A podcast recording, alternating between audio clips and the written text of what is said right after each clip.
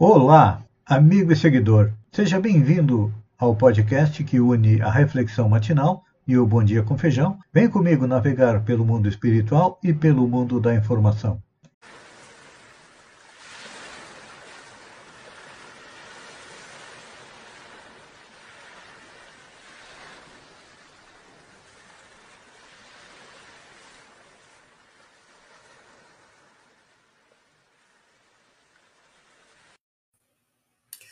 Olá, amigo e seguidor.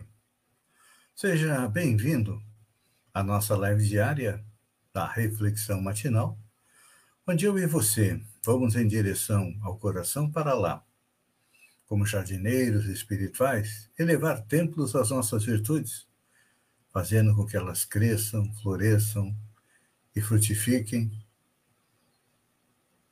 pois elas são o alimento que nos nutre no, na busca da felicidade, e ainda por sermos espíritos imperfeitos, temos vícios e defeitos, os quais devemos arrancar como erva daninha e, se não pudermos, cavar masmorras bem fundas a ele. E nessa nossa caminhada, hoje vamos conversar um pouquinho a respeito do perdão. Lucas, capítulo 23, versículo 34, é, nos traz as palavras de Jesus que, no alto da cruz, disse: Pai, perdoa-lhes porque não sabem o que fazem. É. Talvez seja uma das coisas mais difíceis da gente colocar em prática é o perdão. Porque o perdão, ele precisa de uma virtude muito em falta nos dias de hoje, que é a humildade, e é filho do orgulho e do egoísmo. O orgulho ferido nos faz muitas vezes ficar coléricos, violentos.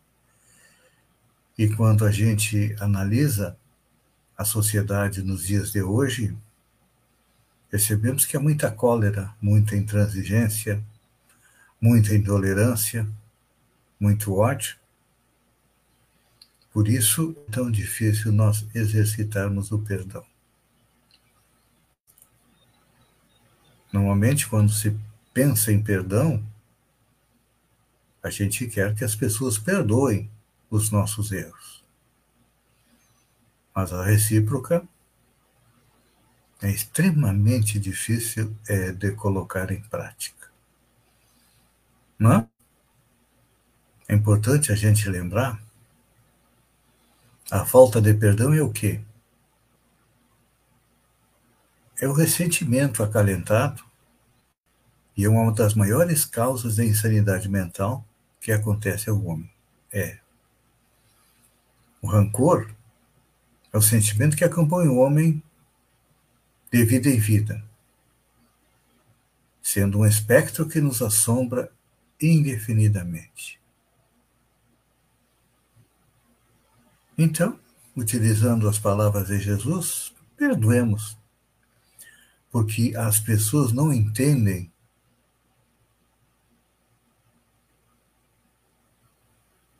o que fazem e nós ficamos é ressentidos. Isso faz mal, não só à nossa saúde mental, como também ao nosso corpo físico. O ódio, o rancor, são emoções que nos ligam à nossa animalidade, ou seja, à nossa herança de homem das cavernas, lá no início da nossa evolução como seres humanos. É. A falta de perdão não deixa de ser um sinal de animalidade no ser humano. E todos nós, pelo menos a grande maioria, em torno de 90% da humanidade, tem muita dificuldade de conjugar o verbo perdoar. E é um processo que nós estamos vivendo. Enquanto não nos acertarmos com quem nos prejudica, com quem nos causa mal, vamos continuar imantado a eles.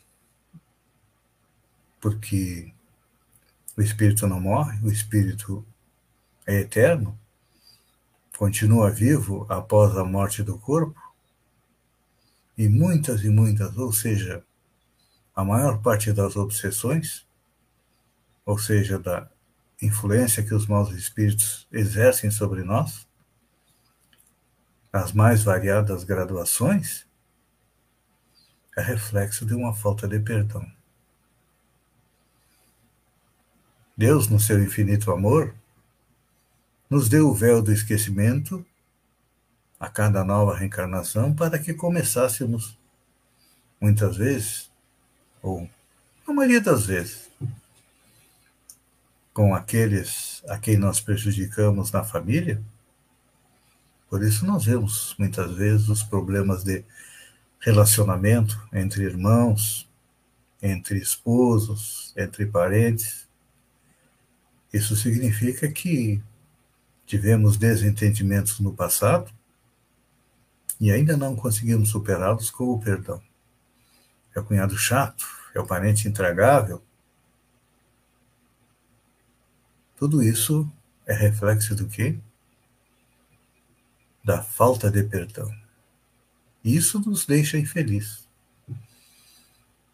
Porque quando alguém nos causa um mal, se não perdoamos, nós ficamos indefinidamente naquela situação. Sempre pensando, ruminando, muitas vezes achando uma maneira de nos vingar, Assim nós vamos seguindo em frente, então.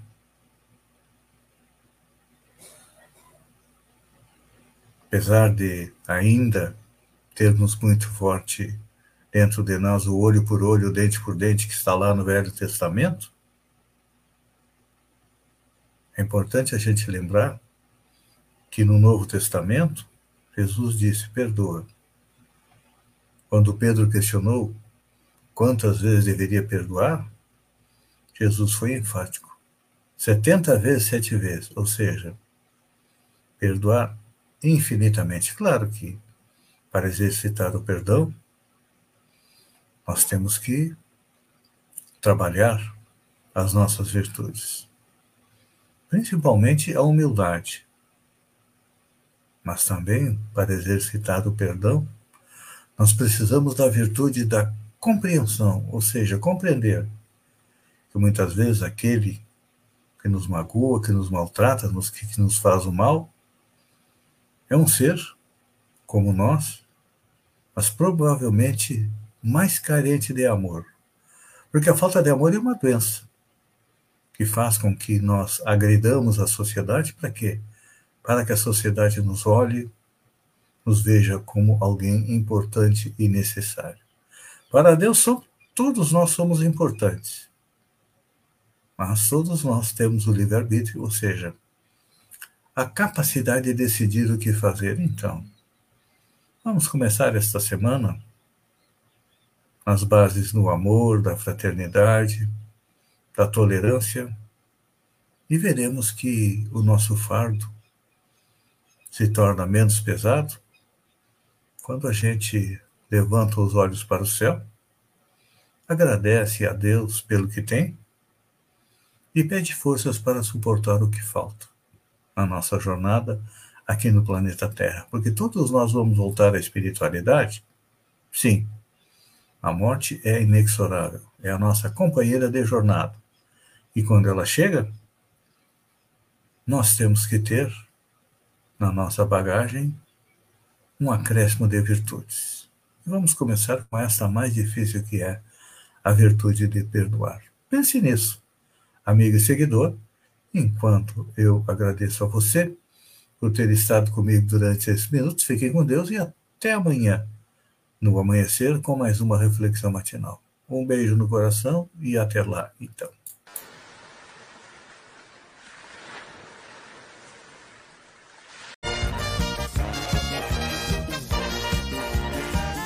La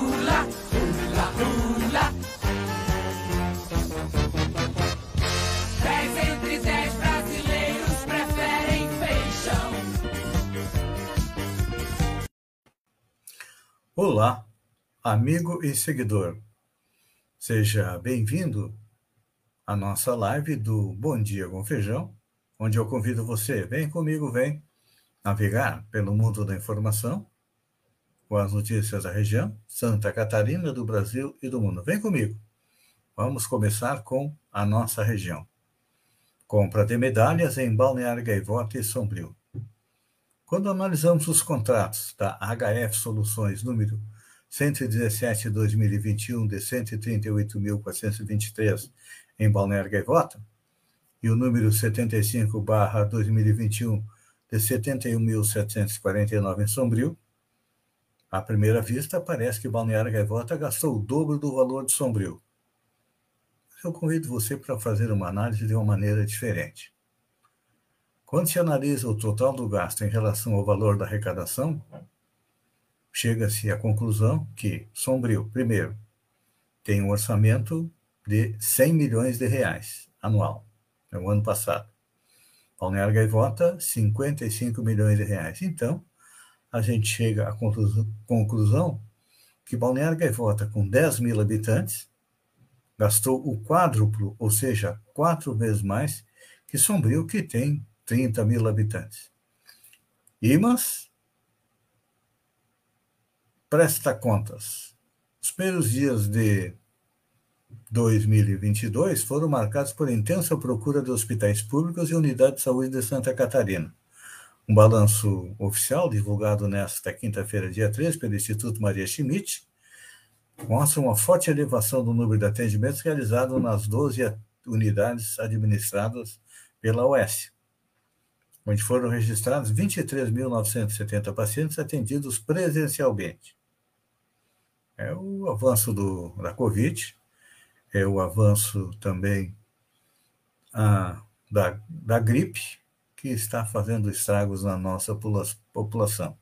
Ainda bem que não é tão mortal como as variantes anteriores, a Delta e a Ômega.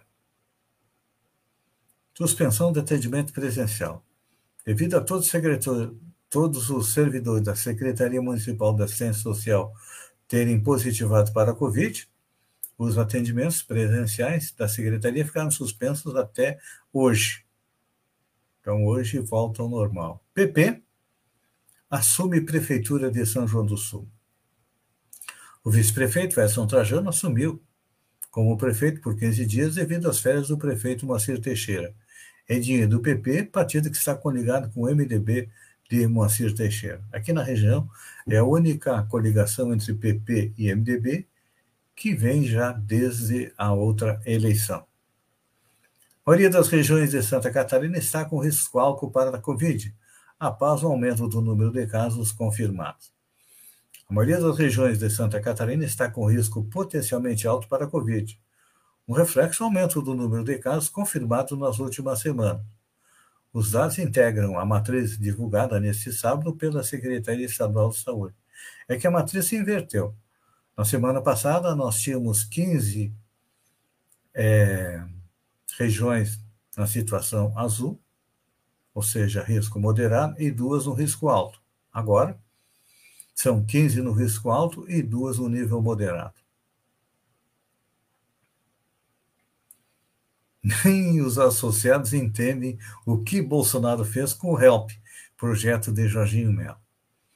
É, está difícil ter engolido, mesmo entre aliados, a atrapalhada do governo Bolsonaro com o HELP, projeto do senador Jorginho Melo, que propôs um refis para micros e pequenas empresas. O presidente vetou a proposta que representaria socorro providencial para centenas de milhares de empreendedores que tiveram dificuldades ao longo da pandemia e que foi apresentado pelo senador do mesmo partido do presidente Jair Bolsonaro, vice-líder do Senado e parte da base de apoio do governo, que é o Jorginho Melo. É, o veto ao projeto é um banho de água fria. E em torno de 600 mil empresários estão com dificuldades em negociar suas dívidas. Não dá para entender o que, que Pensa o presidente Bolsonaro. Olha só, notícia triste. Santa Catarina, criminosos ateiam fogo em um turista que dormia em Florianópolis. Um grupo de criminosos ateou fogo em um turista que dormia em uma avenida da região central de Florianópolis na madrugada deste sábado, dia 15. O homem de 40 anos e açougueiro morador em Presidente Prudente, interior de São Paulo, hospedado em um hotel perto da Lagoa da Conceição. Ele planejava visitar, voltar para casa de ônibus amanhã deste sábado, então decidiu aguardar o embarque perto da Avenida Beira-Mar, no centro de Florianópolis, mas acabou pegando sono. Quando ele acordou, assustado, tinha a sensação de um líquido que escorria pelo seu corpo e percebeu que estava pegando fogo. Acabou correndo e pulando na água. Gente, parece aquele, aqueles jovens lá de Brasília que atearam fogo e mataram o índio Galdino e nunca foram é, condenados. Brincadeira, disseram eles, acabou em morte. Aqui por sorte, não acabou é, da mesma maneira. Porto Alegre foi a capital mais quente pelo terceiro dia consecutivo. É. Pelo terceiro dia, Porto Alegre registrou as maiores temperaturas entre as capitais do país. A temperatura chegou a 39,8 graus centígrados na capital gaúcha, segundo medição da estação do IMET, Instituto Nacional de Meteorologia. E não foi a cidade mais quente do Rio Grande do Sul, não. A maior temperatura foi registrada em Teutônia, no Vale do Taquari, onde os termômetros marcaram 41,7. Bem pertinho de Teutônia, com 41,3, esteve Uruguaiana, lá no outro lado do Rio Grande do Sul. Quaraí teve 41 graus, Rio Pardo 40,8, Campo Bom 40,6, Alegrete 40,5, são Vicente do Sul, 40,1, Santa Maria, 40 e Barra do Ribeiro também 40. Tranquilamente deu para fazer uma fritada de ovo eh, no asfalto. Ministro Barroso diz que avanço das mídias permitiu o aparecimento de traficantes de notícias falsas. Presidente do Tribunal Superior Eleitoral, ministro Luiz Roberto Barroso, afirmou que o avanço das mídias sociais permitiu o aparecimento de verdadeiras milícias digitais, terroristas verbais e traficantes de notícias falsas, que disseminam ódio, mentira e teorias conspiratórias. As declarações foram feitas em artigo publicado no blog Inter iConnect, da Revista Internacional de Direito Constitucional. Ele que existe consenso hoje da necessidade de regulação em planos diferentes, o econômico, para impedir a dominação dos mercados, proteger direitos autorais e estabelecer tributação justa. A privacidade para impedir o uso indevido de informações acumuladas pelas plataformas tecnológicas. Realmente, olha. O que, que acontece? Milícias digitais. Eram as milícias, as gangues de rua, as quadrilhas que comandavam locais, que acabaram se transportando para a internet. E é claro que cada pessoa leva para a internet aquilo que tem no coração. Tem gente que gosta só de destruir. Se pudesse, botava fogo no mundo. Então, como não pode botar fogo no mundo, tenta incendiar as redes é, sociais. E olha, esse ano vai ser um ano difícil, porque estamos nos aproximando da eleição e os dois grupos deveriam ser simplesmente adversários, mas infelizmente são inimigos, já estão mostrando as suas armas nas redes sociais. Vamos ver agora até no BBB 22, que foi liberado os comentários a respeito de política. Eu já li em algum lugar que aqueles que têm vias bolsonaristas já estão sendo cancelados nas redes sociais. Vamos ver o desenrolar do BBB 22, que inicia hoje. Amigo e seguidor, eu agradeço a você por ter estado comigo durante esses minutos. Fiquem com Deus e até amanhã, às 6h50, com mais um Bom Dia com Feijão. Um beijo no coração e até lá, então.